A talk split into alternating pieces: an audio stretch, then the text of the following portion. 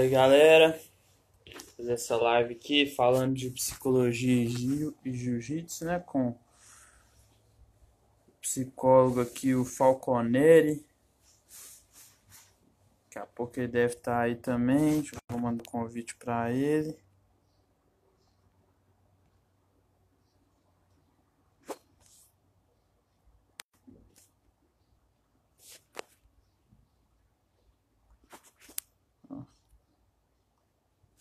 Sei com qual perfil que ele vai entrar, mas mandei aqui para os dois. Um salve aí pro Grappling Game que entrou na live agora. Mandar convite pra galera aqui para quem quiser participar.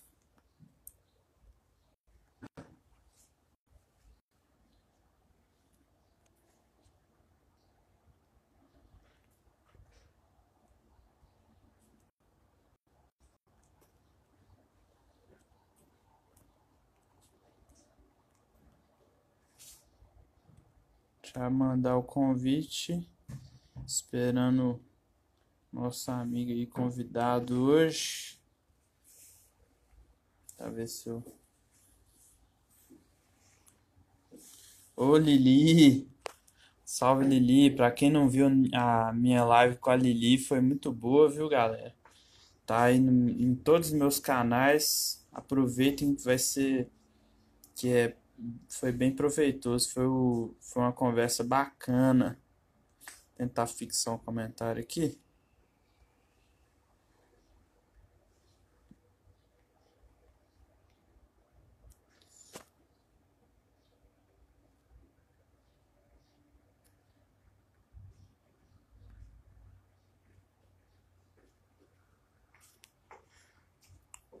Ah, galera, já deixar o recado. Quem quiser mandar alguma pergunta, manda pela caixinha de perguntas e respostas aí, que é melhor para responder, viu? Então, ó, Eric, meu primo, salve aí pro Eric, meu primo, dono uma marca de roupa, corta cabelo, sinistro, sabe? Tem, tem a manha. Silvio entrou aí na live.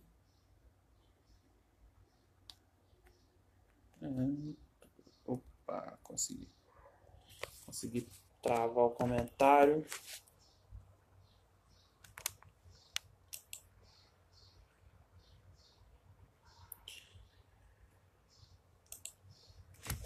Dá um minutinho, galera, para ver se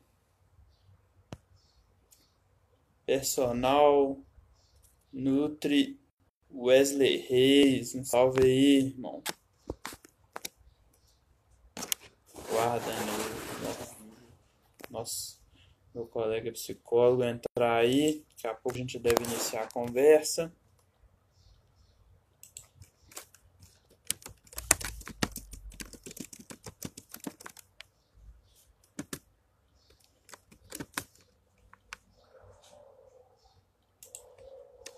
Se eu pego o link e divulgo no WhatsApp também. Que tem um grupo, galera, dentro do meu tem um grupo no WhatsApp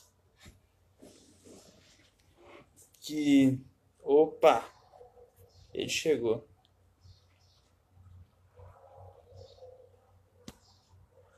Um grupo no WhatsApp que eu tenho, que a gente conversa sobre jiu-jitsu e eu tô passando algumas dicas sobre práticas também. Trazendo as lives, e aproveitar.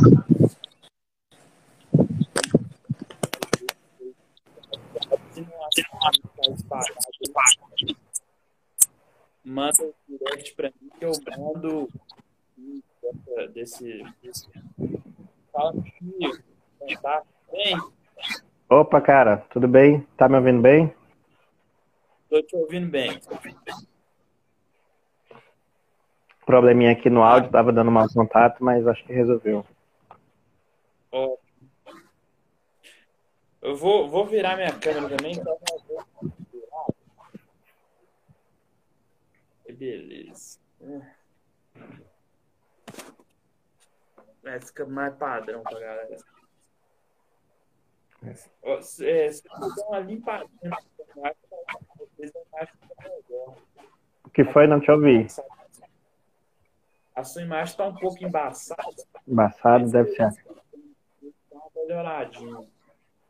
Acompanhe aí, algo tá, aí, da hora. É isso aí.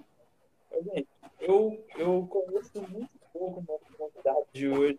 Na verdade, é a ele no Instagram. E aí, ele, ele me pareceu que manja muito esse negócio, eu interessa muito na assunto. Então, eu quis convidar ele para ter esse bate-papo aí. Então, pode se apresentar aí para a galera te conhecer melhor. Bom, é, Lucas, agradeço também o convite, né, assim, a confiança para a gente conversar de um assunto o qual eu gosto e, e, tenho descoberto muito amar, né, que é essas relações entre a psicologia e o jiu-jitsu. Como praticante ainda iniciante, sou faixa branca, mas essas interrelações têm sido muito fantásticas, né, principalmente pelos atletas que acompanham. Eu sou psicólogo, psicanalista, não é psicólogo também do esporte. A psicologia ela permite com que a gente trabalhe em escolas, em empresas, em hospitais e também na parte esportiva, não é tanto para esportes profissionais, né, de alto rendimento, como aquele esportista amador de fim de semana ou alguém que treina é, é, sem foco em competição, mas por uma questão de opção por estilo de vida do, do jiu-jitsu ou alguma outra modalidade. Né? E tem uma atuação bem específica e bem voltada para o jiu-jitsu, né, no qual eu acompanho é, alguns atletas, né, desde a faixa branca à, faixa marrom, né, e alguns com experiência até de lutas internacionais. E também faço esse trabalho é, é, de palestras, de grupo, né, que ficou um pouco mais parado por conta dessa história da pandemia, né, mas que a gente acaba fazendo também aqui por uma live, por uma transmissão forma de tentar alcançar mais gente. Bacana. Um salve aí pro Wellington que entrou na live, Montanha. é,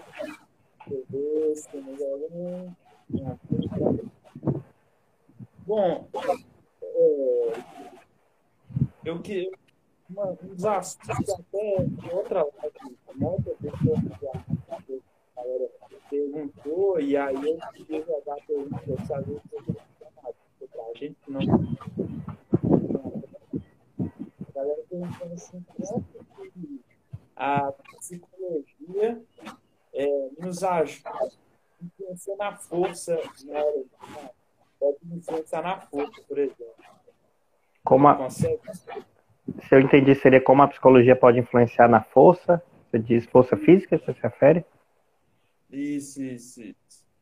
É, uma das primeiras coisas que a psicologia pode influenciar nisso é no nervosismo, no sentido de talvez dentro de uma competição ou até mesmo de um treino que a pessoa possa se sentir muito ansioso, é, ela talvez fazer uma, uma força desproporcional em alguns momentos e levar um desgaste, não é assim?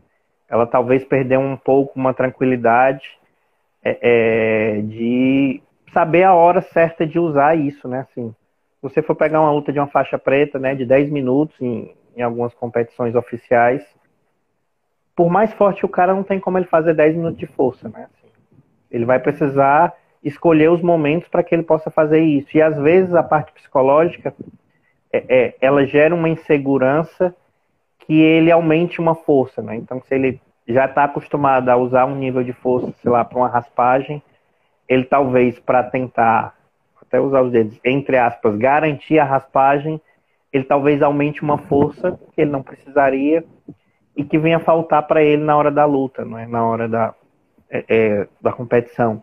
É, é, tem um exercício que, que no teatro se faz, que é você pega você imagina objetos assim invisíveis, né? E você começa a pegar, né? Seja um copo é, ou uma bola, né? E você vai é, é, criando vários pesos, né? E, e, e consistências para aquele objeto. E é interessante que quando a gente começa a trabalhar com objetos muito pesados, e aí os atores vão representando, né, como se estivesse carregando algo muito pesado, só o tensionamento muscular né, daquele exercício, quando a gente termina, eles estão muito cansados, né? E na prática não teve nenhuma força, não tinha nada ali para ser carregado. Mas essa tensão muscular que às vezes pode atingir né, um atleta é, e gerar lesões ou alguma outra coisa, tem uma influência muito direta na força física deles. Né? Então, é, isso é o que às vezes o iniciante olha para alguém, é, faixa preta, alguma coisa, e, e o considera com um nível absurdo de força, onde talvez o cara, pela experiência, nem esteja fazendo tanta força assim, né? Mas escolher nos momentos ideais para fazer isso, né? Pela tranquilidade, pela experiência desses anos todos. Às vezes também é saber se posicionar, né?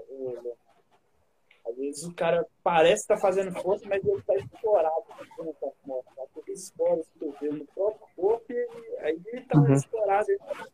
Ele está tá, ele tá ali tranquilo. E, e, dá a impressão que ele está fazendo uma força. É. Aí a própria massa do corpo gera a força para o adversário. Salve aí para o Jefter Gabriel que está na live. Anderson Pereira, pessoal do grupo lá, nosso WhatsApp. Castro, faixa roxa. Galera, vamos entrando, chegando que o papo vai ser bom hoje. É engraçado você fazer, falar por essas coisas, Leonardo.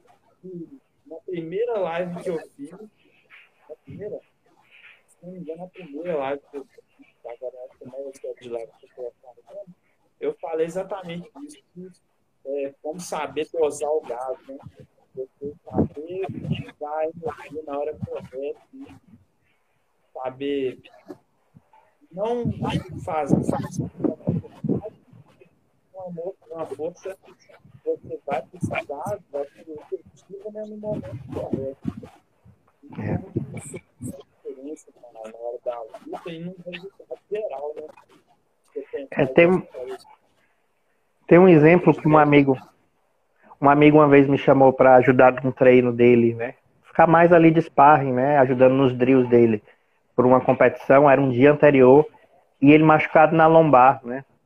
E ele, não, vamos fazer, vamos fazer. Eu conversei, cara, não é melhor tu dar uma parada, dar uma descansada nessa contusão para tu lutar amanhã bem?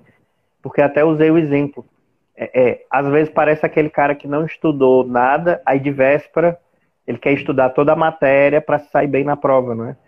E, e, e, tipo, às vezes a pessoa tem um nível é, é, bom que ela mesma não percebe, né? E que às vezes esses treinos um dia antes, né? Até às vezes mesmo no dia, mais do que ajudar o cara, aumenta essa insegurança de que, pô, se eu não estou preparado, eu vou perder, né? E isso vai começando a entrar é, é, na cabeça do atleta e, e, ele já começa o mau desempenho antes mesmo de entrar no tatame, né?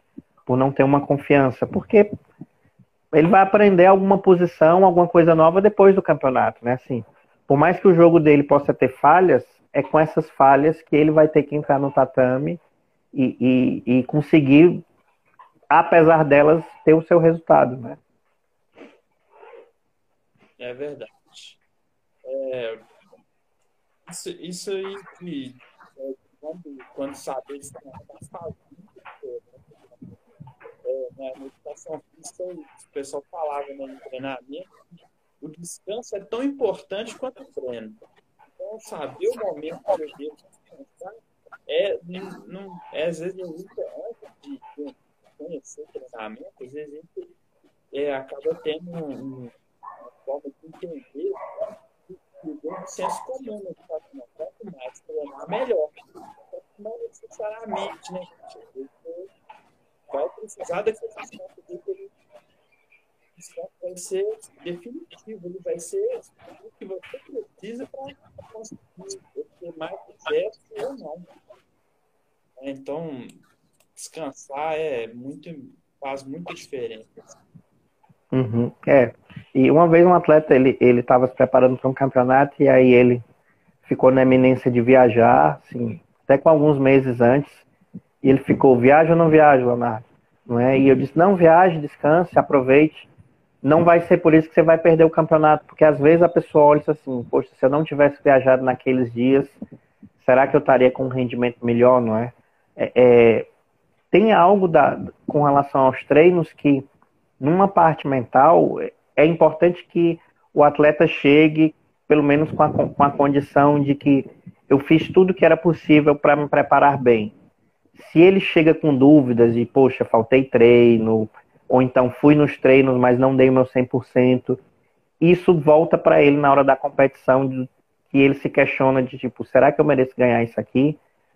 É como se sem nem ele entrar, o adversário já tivesse mais bem preparado do que ele, né? sem nem ele ter testado, sem nem ele ter lutado com o cara. Você comeu aquela noite que você deixou de dormir para ir na balada. Uhum. que vai pesar, uma hora vai a conta chega. É. é. É uma frase que o Tite usa muito, merecer vencer, não é? Que como o futebol é um esporte coletivo, ele tenta passar para os atletas dele de que, tipo, vamos merecer a vitória, vamos merecer o campeonato, né? E numa competição individual, como jiu-jitsu, tênis, é, é, o atleta, ele precisa ter isso com ele mesmo. É, é, eu mereço ou não mereço vencer, né?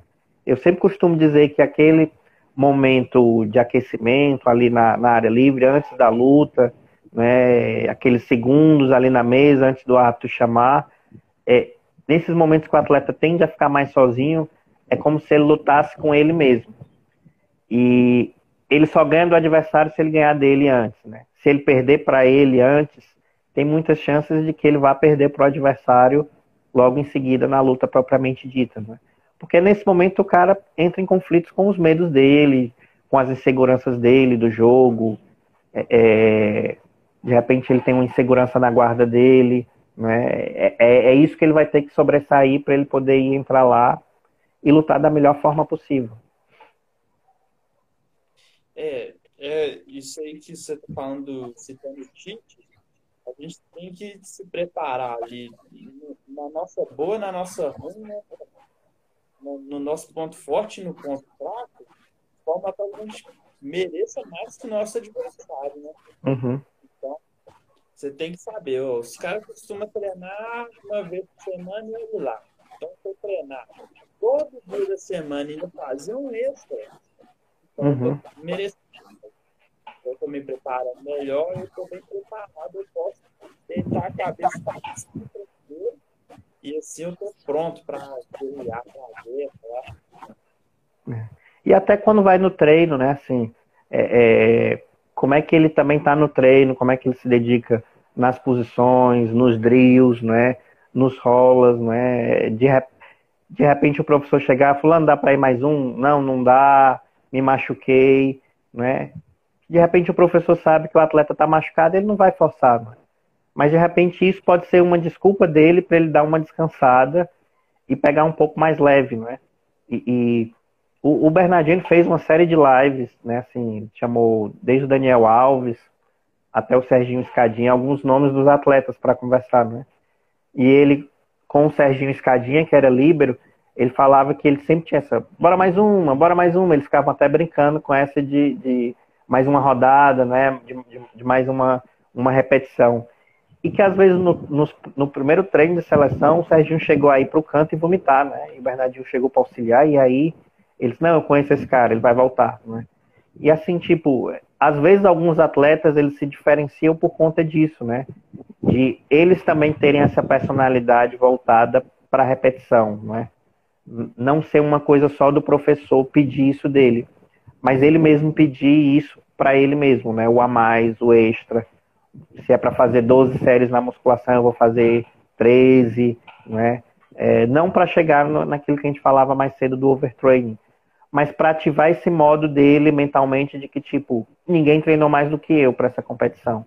Na, na prática não tem como medir, né? Ele não está competindo com os não está treinando com os adversários dizendo, pois esse cara fez sete rolas, eu fiz oito, então eu fiz mais do que ele. Mas na cabeça dele, ele tem que, sem saber como os outros estão treinando, chegar e dizer, eu treinei o, o máximo possível, né? É o suficiente para eu ganhar. sentir que tá vivo, até aquela confiança, não, eu tô cobrando com os caras, tô fazendo a posição que eu quero. Então, eu tô no meu melhor possível, tô dando a minha melhor possibilidade. Então, vou lá, vou quebrar, vou dar aquela raça. Uhum. Então, salve pro Jones, meu aluno, tá, que entrou na live, gente boa pra caramba, gente Timidez, tá fazendo coração de galera. Guilherme Loyola, meu companheiro de faculdade aí. O é, Padua Neto. Padua Neto, salve Padua Neto aí também. Anderson Torres, acabei de entrar. Abraço, galera. Aproveita aí a live. O Anderson e o Pado acho que é daqui de Fortaleza que eles entraram. Conheço. Bacana. Uhum. Um abração é... para eles aí. Ao, Leonardo, é, uma outra coisa que a gente citou mais cedo sobre a ansiedade, você costuma orientar de alguma forma específica para é, que o atleta baixar a ansiedade pré-competição? É, isso é uma coisa que a gente sempre precisa trabalhar, né? É, é a maioria das dúvidas é, como é que se controla a ansiedade, né? Porque é, é, tem um nível, assim, mesmo os, os, atletas mais frios, eles vão sentir algum nível de ansiedade ali, né? O problema é aquela ansiedade que está no nível tão alto que não permite que a pessoa lute bem. Eu costumo dizer que o meu trabalho é deixar que o jiu-jitsu resolva. Né? Eu sempre cito um exemplo. Se uma pessoa que, que, que gosta de entrar queda tem essa estratégia, ele faz as pegadas necessárias para entrar uma queda ou para chamar para guarda. Tá tudo que ele sabe como, como faz, né? Como ele entra a posição, mas não faz. Isso não é jiu-jitsu, né? Isso é ansiedade, isso é medo, né?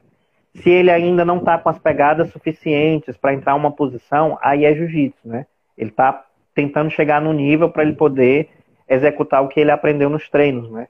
Mas muito dessa situação de ansiedade são, é, é, talvez você já tenha visto, as pessoas lutam de um ou outro, faz uma pegada, fica balançando e fica indefinidamente na luta sem que ninguém chame, sem que ninguém entre uma queda, com medo de arriscar, não é? E perder e, e, e, não fazer absolutamente nada, né? Ou atleta que trava e que de repente não executa nada dos treinos. Né? A ansiedade, ela, ela é algo que precisa ser trabalhado, ela nunca vai ser controlada é, é, totalmente dentro de, um, de uma competição, né? Não existe nenhum exercício, nem nenhuma prática que garanta que o atleta vai chegar com um nível tranquilo de ansiedade. Mas isso ao longo do trabalho a gente pode tentar controlar isso para que ele é, se encontre num nível mais, é, é, digamos, mais adequado possível. O que, que eu costumo sempre controlar, sempre recomendar? Que você trabalhe o início de luta. Né? Assim, esse início de luta é o momento mais ansioso. Né? Então, às vezes, chega um faixa branca e diz assim, da academia, e eu estou nervoso e tal, eu sempre pergunto, como é que você vai lutar? O que, que você vai querer fazer com o seu adversário?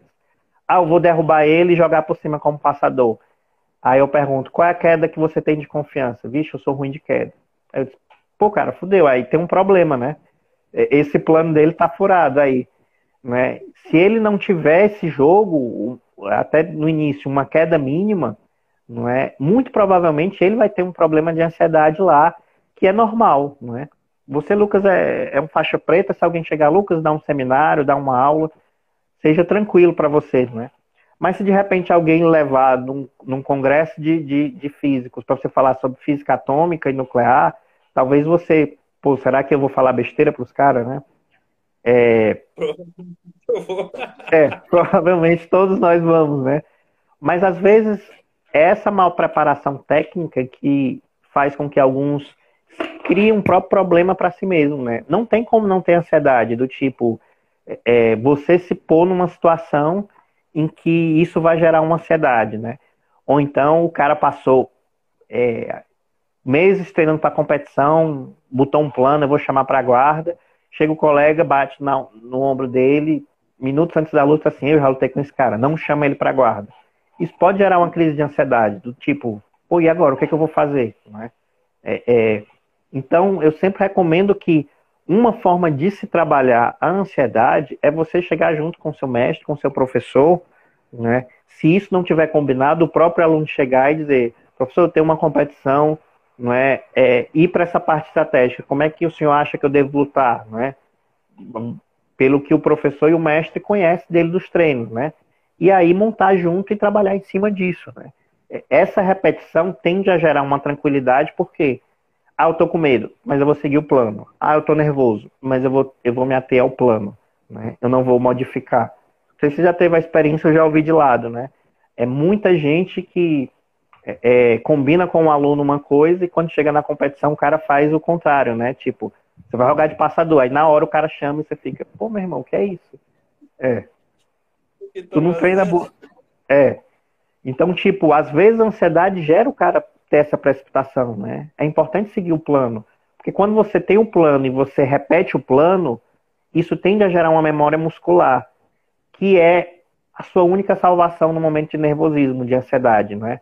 que é você agir, é, você ter uma explosão nisso, que o seu corpo vai em auxílio porque a sua cabeça está falhando um pouco ali. Interessante. É, desse jeito que você colocou aí, é, você falou que você deixa o jiu-jitsu resolver, parece que, que você tenta trabalhar para eliminar as barreiras mentais que o cara vai criando, né?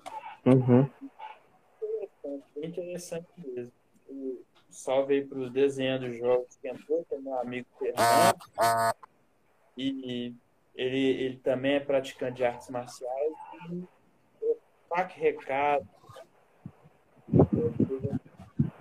É fac recado, eu conheço. É um grupo de pessoas, eu não sei quem é que tá por trás da fac recado, mas é alguém conhecido, provavelmente. Um abraço aí. Tem uma página, trocam os administradores às vezes.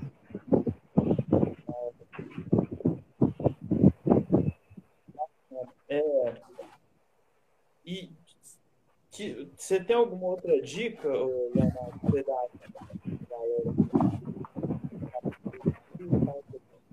Acho que para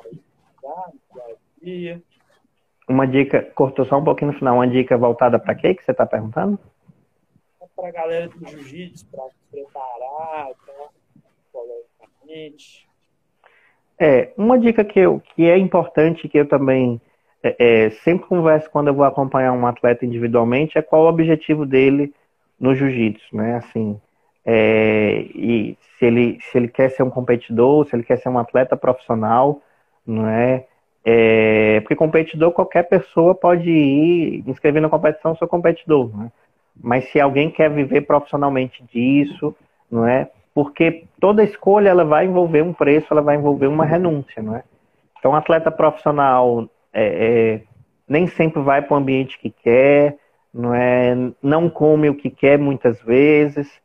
E às vezes a gente olha para alguns atletas mais de ponta e imagina uma vida glamurosa, não, o cara vive curtindo, não é, mora e, e anda bem nos melhores locais, mas a primeira coisa é, vai ter que ser uma vida de muito trabalho, né? Assim, nenhuma profissão, principalmente no jiu-jitsu, dá para se destacar sem muito trabalho, né? E não tem como eu deixar o cara preparado psicologicamente se ele não tiver uma rotina de treinos forte para acompanhar isso, né? Assim, ele precisa garantir isso, né? Assim, ele precisa é, é, ter o que a gente popularmente chama esse sangue no olho, de estar tá trabalhando muito, para que aí a gente possa trabalhar também a cabeça dele, não é assim?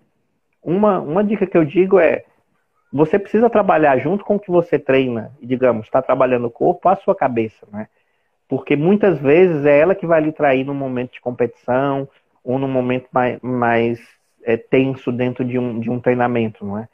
Que sem a sua cabeça você muitas vezes não vai conseguir evocar aquilo que você treina, aquilo que você faz, não é? Então, mesmo que você não tenha condições de fazer um trabalho mais específico, acompanhado por um profissional, mas o que você faz, o que você assiste, não é? esses momentos aqui que a gente está discutindo são formas de você trabalhar a cabeça, não é? Assim, mesmo que nem seja sobre psicologia e jiu-jitsu, né? É, eu já vi que você já trabalhou um pouquinho sobre regras, sobre posição. Isso é trabalhar um pouco a cabeça, não é? É fazer uns complementos para que a pessoa. É, é, às vezes a gente está descansando o corpo, a gente pode assistir um vídeo, um filme, não é? Coisas que tragam um pouco de bagagem, né? Conhecer um pouco mais a vida de alguns atletas campeões e as características dele, porque a gente precisa trabalhar. Geralmente os técnicos dizem dos campeões que ele estava muito bem física, técnica e mentalmente para ganhar um campeonato, né? Não tem como não, não ver uma descrição disso, né? Não tem como você não ver um campeão que não tivesse com a cabeça boa, pelo menos naquele ano ou naquela temporada que ele foi campeão. É, o, é, esse, esse trabalho que eu trago aí, que eu estou tentando trazer para a galera, e que até tem um pessoal que está gostando, é muito legal esse retorno também. É, é, eu parto do princípio até de uma, uma área da, do, da educação física que chama aprendizagem motora, né? Do, galera, se o meu ódio ainda estiver ano, vocês me avisem, por favor, que eu vou tentar melhorar de novo. Mas na, na aprendizagem motora, a gente vê que prática física é melhor do que prática mental. Falando em puramente aprendizado. Vamos falar para uhum. aprender uma técnica. Vamos falar um soco, né, um jab. Você treinar o jab fisicamente é melhor que você treinar ele mentalmente. Se você treina fisicamente e ainda extra você treina mentalmente, é melhor do que se tivesse treinado fisicamente. E se você compara com não treinar nada e treinar só mentalmente, mentalmente é melhor. Então é muito, é muito já estabelecido na, na literatura como que treinar mentalmente, se trabalhar de qualquer forma, muita diferença no resultado final. Porque, no fim da conta, você aprendeu alguma coisa, é um resultado que importa. Conquistar uma medalha, no final, é um resultado que importa. Vencer alguém que você queria vencer, no final, é um resultado que importa. Tá certo? Uhum. Então, preparar a nossa mente, lapidar ela, treinar ela. Até vi um podcast há pouco tempo do Demian Maia conversando com um cara de que eu gosto. E o Demian falando assim, como que o cara de marketing, ele estava, ele comprou ele meditava, fazia banho e como que isso ajudava ele a de, deixar a mente dele mais dura.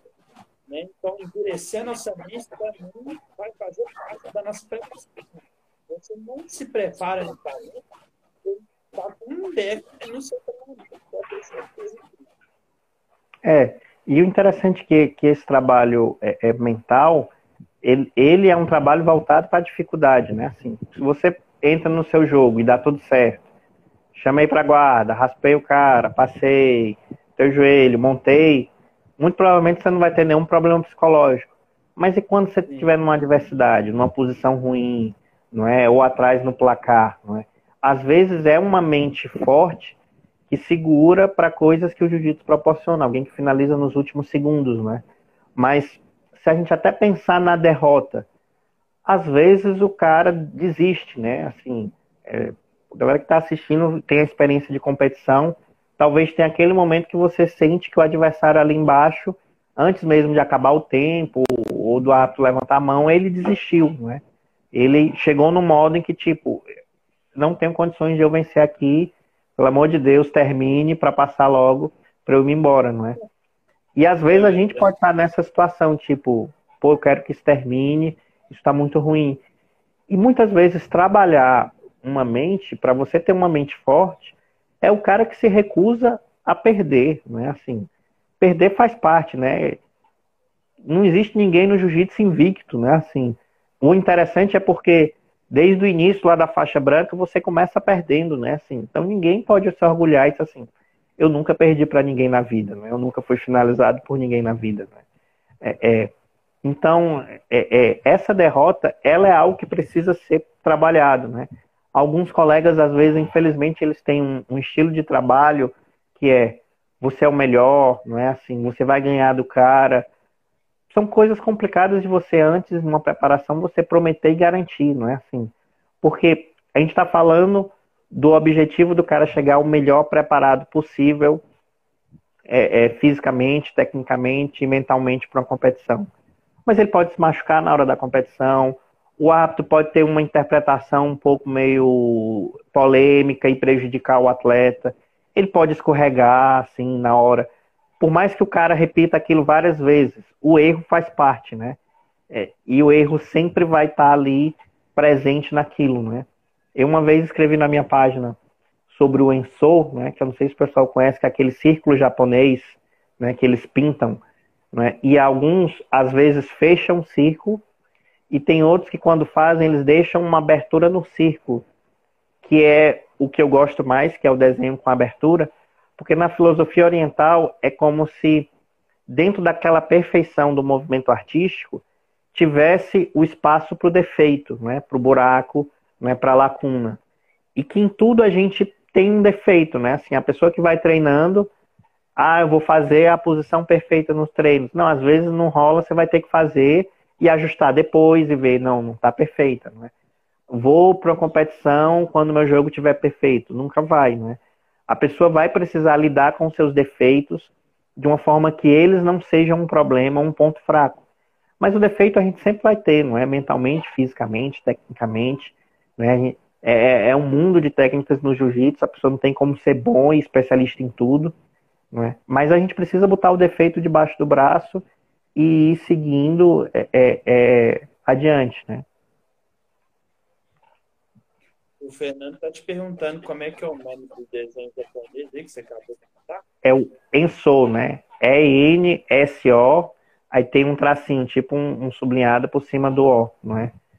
Se alguém tiver em dúvida, lá na, na, na, no meu Instagram, se, a, se o pessoal entrar, tem um post que tem um círculo que eu falo um pouquinho mais do desenho, daquilo, né? E, mas se você só botar em SO, E-N-S-O, no Google, provavelmente você já vai chegar na, em algum texto falando ou imagens sobre o desenho. Não, muito interessante. É, esse, essa fala que você conheceu aí me fez lembrar uma cena que eu gosto muito do, filme Samurai também, que é que o, o, o, o cara que era o líder do samurai, do samurai ele, ele queria terminar um poema dele, que ele não estava conseguindo terminar. E era sobre as, as flores da cerejeira, né? Ele estava procurando uma perfeita. Ele estava procurando a perfeita. Uhum. E aí encontrava a perfeita. E aí, no dia, no dia, da batalha final, né, que ele morre, aí na, naquele, ele tem aquela, aquele devaneio de morte dele, e ele fala assim com, com o Tom Cruise lá, né, o personagem do Tom Cruise, que fala assim, consigo terminar o poema agora porque todas são perfeitas. Então, o que, que quer dizer que todas são perfeitas? Não importando a imperfeição de todas, todas continuam sendo perfeitas dentro da imperfeição. É, é. é lindo de é, a cena é. É, é fantástico, é um excelente filme, né?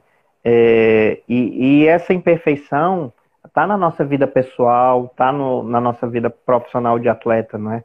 Não tem como você eliminar e, e, e a imperfeição disso, né? Assim, o problema, a dificuldade, às vezes o dojo não, não tem uma estrutura legal, o banheiro não tá, não tá limpo, um defeito num professor, não vai ter equipe perfeita, não vai ter mestre perfeito, não é? É, é não vai ter o treino perfeito. É, é claro que vão ter limites, vão ter horas que você chega num, num certo limite, não é desculpa de, de que a gente não melhore o máximo possível isso, né? Procurar dar sempre as melhores condições possíveis. Mas cada um precisa olhar para os seus defeitos e seguir, não é assim, trabalhando, conquistando, não é, indo atrás, porque as, senão a gente não volta para aquilo, né? Ser merecedor de ganhar o campeonato não é você olhar e dizer eu sou perfeito, eu sou imbatível, eu sou o melhor, não é? é você dar o seu melhor, né? Dar o seu sangue ali a cada, a cada momento, a cada oportunidade, né? A gente não sabe o tempo que a gente resta. De repente o pessoal vai ter talvez o último treino, né? Alguém passe mal, tem algum. Essa pandemia tirou os treinos, né? Deu um pouco a possibilidade de como é que as pessoas se sentem sem o jiu-jitsu, né? Mas a gente nunca sabe o tempo que, que nos resta, né? Pode daqui a cinco minutos cruzar uma esquina, passar um carro aproveitar né, esse carpe diem, né? Aproveite o dia, aproveite o momento que você tem, um, uma resenha depois de um treino, não é? Um treino duro que você sai feliz, não é? é, são coisas difíceis, mas é, são coisas importantes para a gente encontrar essa esse segredo, né, que esse personagem encontrou, não é? O perfeito no imperfeito. É um pouco também a filosofia do Ensou, né? Não é porque é imperfeito que deixa de ser perfeito, não é? é, acabei de lembrar que uma coisa que eu quis citar na hora que você falou sobre alguém que querer desistir numa situação, na hora que a gente está no meio da luta e está ruim já, você vê que já perdeu. É, não precisa nem muito longe. Aconteceu, foi, ficou muito famoso há pouco tempo aí, a luta do Everton Santos no GG Bet com o Felipe Preguiça. Felipe Preguiça, inclusive, é daqui de Nova Lima, né, pertinho de onde eu moro. E, e nessa luta, o Preguiça lutou por cima com o Everton montar, passou, montou, e o, o preguiça só estava montado, nem foi já encaixada, o Elvis foi desistiu da luta. Então ele não, não quis esperar nem caixão maior, regulamento, ele pediu só porque o preguiça estava montado. É... É. Eu assisti essa luta, me deu a impressão que quando o, o, o Preguiça passou a guarda dele, ele desistiu ali. Aquela montada me deu a impressão que ele já abriu, né? Ele nem se encolheu para tentar segurar ali aquele, aqueles 100 quilos ali, tem, que é uma posição ruim, mas menos ruim que a montada, não é? E, e, e ali aquela. É complicado sempre falar, né, assim, de um caso, mas assim, a, a vida pública do Ebert, né, o atleta que ele é, acaba também sendo uma referência, infelizmente, no momento ruim dele, né, assim, de, de muita gente assistiu, muita gente viu, né? Eu acompanhei algumas lutas dele e me dá a impressão que, que foi uma desistência, né? Assim, a gente não sabe ao certo o que é que se passa ali na vida privada dele, né? Mas que infelizmente me parece que não é a primeira vez também que ele desiste num momento difícil, né? Que em outras lutas isso aconteceu, né?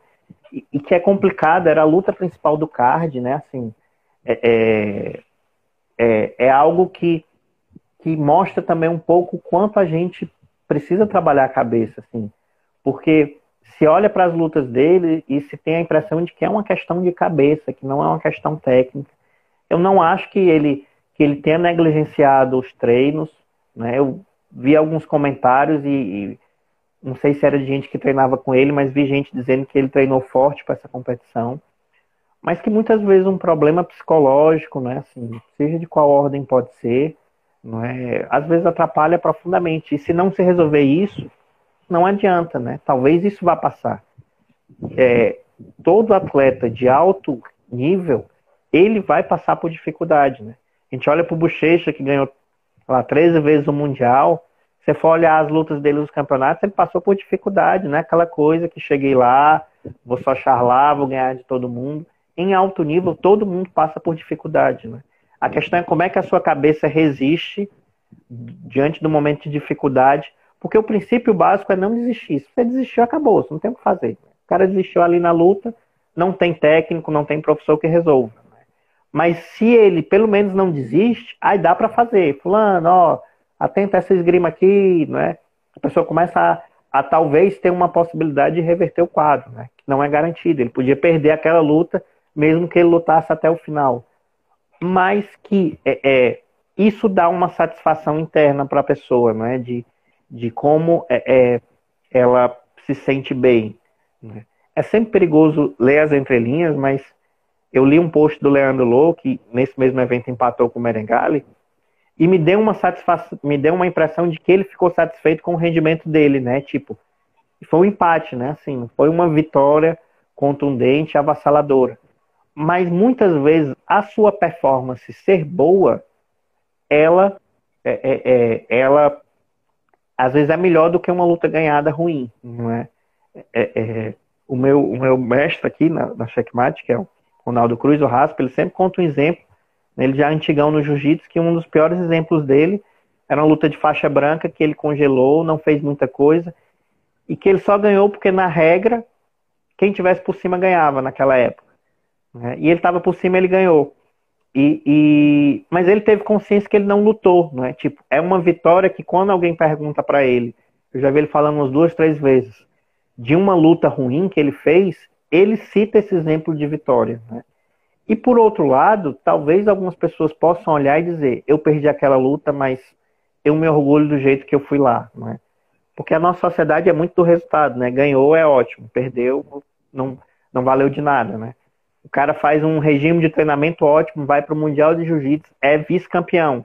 Eu vou dizer que, a preparação do cara está errada, vou dizer que ele trabalhou errado, né? Ali no final, às vezes um detalhe é que vai resolver a situação. Né? Muitas vezes, para o ano que vem, talvez ele precise repetir a mesma preparação. Talvez não tenha algo que chegar e dizer, olha, você foi muito ruim, né? Você não presta, mas a gente tem essa cultura, não é? Pelo menos aqui no Brasil. É, o segundo lugar a gente perde, né? O bronze, pelo menos, é, é a pessoa ganha ali na decisão do terceiro. Mas a medalha de prata é meio ruim, né? Eu perdi.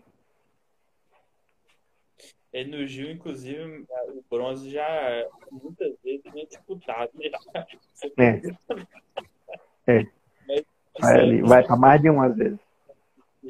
Da gente querer ser melhor que o outro, etc, né?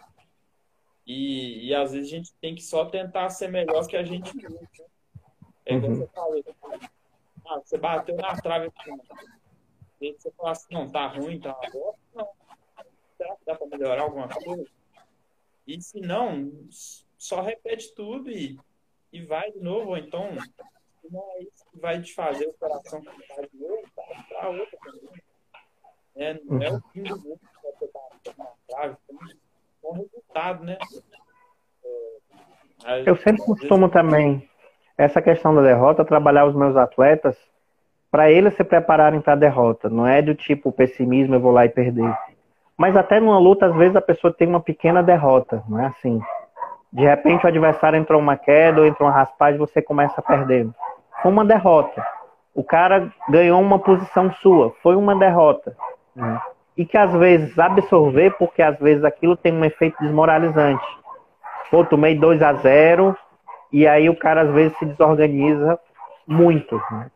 Uma coisa que me chama muita atenção, por exemplo, Cristiano Ronaldo e Messi, né? Assim, no futebol, nesse nível. O cara pode perder um gol feito, assim, na cara do gol, que segundos depois, se derem a mesma bola para eles, eles vão completamente frios, né? Numa tranquilidade, numa confiança na capacidade deles, porque parece que não entra de tipo, pô, eu acabei de perder um gol, e se eu perder o segundo? Parece que eles têm plena convicção de que, tipo, eu vou fazer esse próximo gol. Ali foi um acidente, foi um problema. Né? E às vezes, assim, o jiu-jitsu também tem uma questão social. Muita gente que começa a treinar, às vezes teve um início de vida muito carente, né? Assim, é, de, de, pouco destaque. E às vezes a pessoa ela tem um complexo de pequenez, né? De tipo, pô, tomei um 2 a 0 eu vou perder essa luta, né? Parece que não consegue é, é, é, ter uma confiança em si de que, tipo, peraí, eu continuo sabendo, né? Você que é preta, se você perder uma luta, ninguém confisca a sua faixa. Do tipo, oh, o Lucas não sabe mais nada de jiu-jitsu, né? Você entra e sai de uma luta sabendo o mesmo tanto de conhecimento que você tem. Mas falta um pouco. É, é uma crítica que a gente precisa fazer. Falta um pouco para nós brasileiros, um pouco dessa segurança. Né? Tem um, um faixa marrom que ficou uma temporada nos Estados Unidos treinando voltou, é notória a diferença do cara. Ele tem uma segurança, uma confiança, né? Eu minha esposa costuma brincar com aquela posição, me dá a bola que eu faço o gol. E tem gente que parece que não, não, não, não, passa pro outro, passa pro outro, porque eu não sei se eu vou, se eu vou ganhar, não é? Que eu acho que tem um pouco também da nossa, infelizmente, da nossa cultura brasileira nisso aí. É, você estava falando disso, de, de, sofrer às vezes com derrota. O próprio Chech é um ótimo exemplo que eu estava citando, porque ele, ele lutou em alto nível e aí ele foi lesionou o joelho. E aí ficou aquela dúvida, nossa, será que você também do Chech vai conseguir lutar na mesma pegada? Ele voltou e ganhou peso novo. Aí é, foi porque não foi no, Mundial que o ganhou categoria, foi o 2018, ou ano passado, não tenho certeza. Ele estava lutando com o Menegali, que fica muito duro, Meneghel ele raspa o puxa o bochecha para lado e raspa o Meneghel. E aí. O, o Acho que foi 2018 essa luta. Foi? Aí ele, ele poderia muito bem falar assim, agora foi a vaca toda pro breve. Vou ter que iniciar dele. Não, não, não. Ele não parece que deixou de buscar a luta a hora nenhuma. Ele pega, novo. Hum, e que fica ele por cima, ele não se ele chega a passar agora de mas ele se não me falha a memória, acho que ele explode e passa no final da luta para desempatar. Dá aquele famoso gás dele, aquela pressão que é absurda, que só para quando passa. Não, ninguém segura aquele touro é. ali. É. Mas é, é, é, aquilo que a gente falou, né? Assim, ele já muito campeão, passou por dificuldades. Ano passado, acho que a luta, ele, acho que ele ganhou peso absoluto ano passado é, é, que no absoluto o Lô devolveu para ele, né? Que ele tinha dado naquele ano que eles tinham se machucado, é, é, que o Lô machucou o ombro, que até viralizou, mas que no, na, na, nas quartas de final, oitava, o Bochecha acho que foi decisão do árbitro contra o Felipe Pena. O, os árbitros deram para ele, foi luta duríssima. Terminou empatado e os árbitros deram para o Bochecha, né? Mas podia ter dado para o outro, né? Assim, é, é, a dificuldade, às vezes o 2 a 0 ganhar uma vantagem, né? É, essa luta de alto nível, de preta, é às vezes decidido por um detalhe, não é assim? E que é, é, esses detalhes a pessoa precisa lidar um pouco com isso, né? Lidar um pouco com uma certa frustração, né? De tipo, pô, eu perdi por um detalhe e como é que eu volto para os meus treinos, me aperfeiçoando, me trabalhando, não é? para que aquilo não seja algo do tipo, ah, eu, eu, é terra arrasada, né? Eu vou ter que desfazer meu jogo todo e vou ter que fazer, né? Porque muitas vezes aquilo que a gente tem os nossos pontos fortes, às vezes não encaixam, mas tipo, você não vai ter que desistir disso, né? Os miau é berimbolo, né? Assim, eles perdem, não vão chegar e dizer assim, vou parar de fazer berimbolo. É, é, é, é, a praia dos caras, né? Assim, é berimbolo, eles vão ficar fazendo isso né? Não que eles sejam limitados a só isso, mas nesse alto nível, é, é, esses detalhes eles entram muito por uma questão de cabeça, né? Todo campeão ele tem um pouco de teimosia, do tipo, não, do meu jeito dá certo, né? Assim, tem um pouco de obstinação, né? E que isso às vezes é importante, né? A pessoa insegura demais, né? E aí eu chamo para guarda ou, ou eu passo, né? Eu faço isso, eu faço aquilo outro. Isso pode ter problemas para a luta, não é? Às vezes o cara tem uma posição forte, mas ele confia tanto que é aquela que vai seguir, não é? Tem, eu não sei se você já assistiu o Construindo Campeões do, do, do pessoal da Aliança, do Reis. Eu sempre gosto do exemplo, na primeira temporada do, do Malfacine, é, eles tiveram uma conversa, colocaram o pessoal mais experiente para falar com a molecada, e aí o Malfacine falando de que uma vez foi lutar com, com um dos Miau, e perguntaram, cara, qual é a tua estratégia? Eu vou chamar junto, vou subir primeiro e vou jogar de passador. E os caras, tu tá doido, meu irmão, tu vai ser berimbolado, vai ser raspado. Mas ele falou uma coisa assim, ele sabia o quanto ele treinava, assim, nenhum professor acompanha todos os rolas, acompanha todas as posições, por mais atenção que ele deu ao aluno, né? Nenhum parceiro tá ali, é, ah, eu tô fazendo treino, de repente eu vou, vou ali na academia malhar, às vezes você vai sozinho. Então, só o atleta sabe o quanto ele treina, né? e o quanto ele está bom ou não em uma determinada posição. Se ele não confia naquilo, não é? Quem é que vai confiar? É? Se o cara chega e diz assim, meu irmão, não vai dar, tu não vai passar não. Ele jogou por cima com os Miau, ganhou a luta. Foi lutar com o Guilherme Mendes, que é um baita passador. Qual é a tua estratégia com o Guilherme, Alfaci? Vou chamar para guarda e vou jogar de guardeiro. Tá doido, meu irmão? Ele vai passar a tua guarda, não faz isso. Né? essa é uma dica que eu sempre falo você chegar numa competição, não escute ninguém. Esses amigos que dão os conselhos de última hora tendem muitas vezes a só tirar a confiança do cara, né?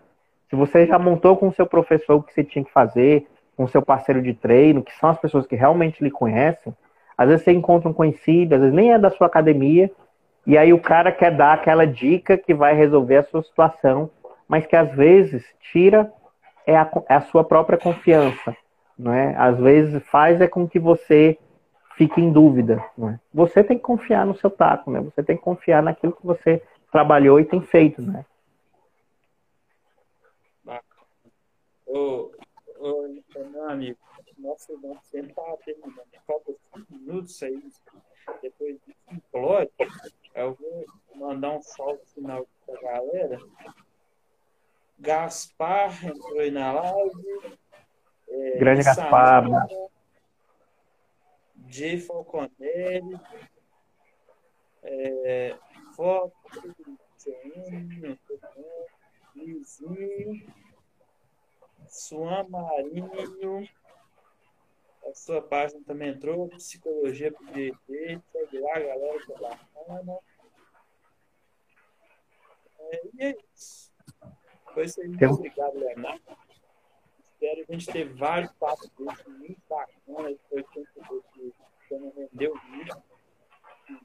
Dá para ficar mais novo. Vai fazer várias lives. É, tô à disposição, Lucas, assim, gostei muito do nosso bate-papo.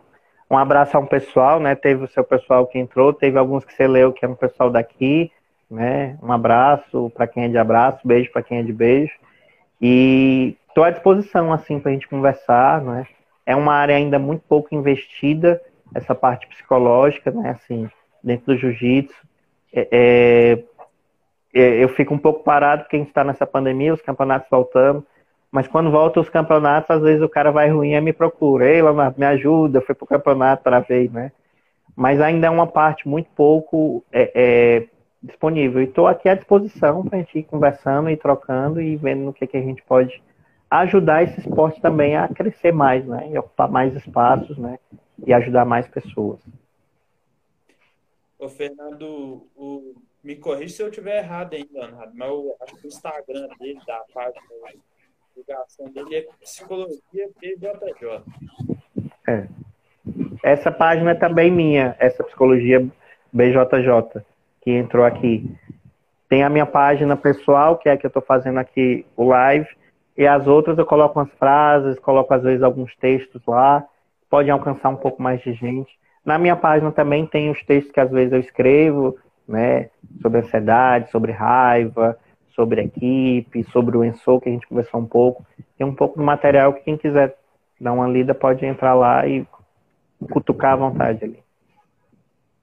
Então, muito obrigado a todos, Leonardo, e até a próxima, galera. Até a próxima. Abraço. Falou.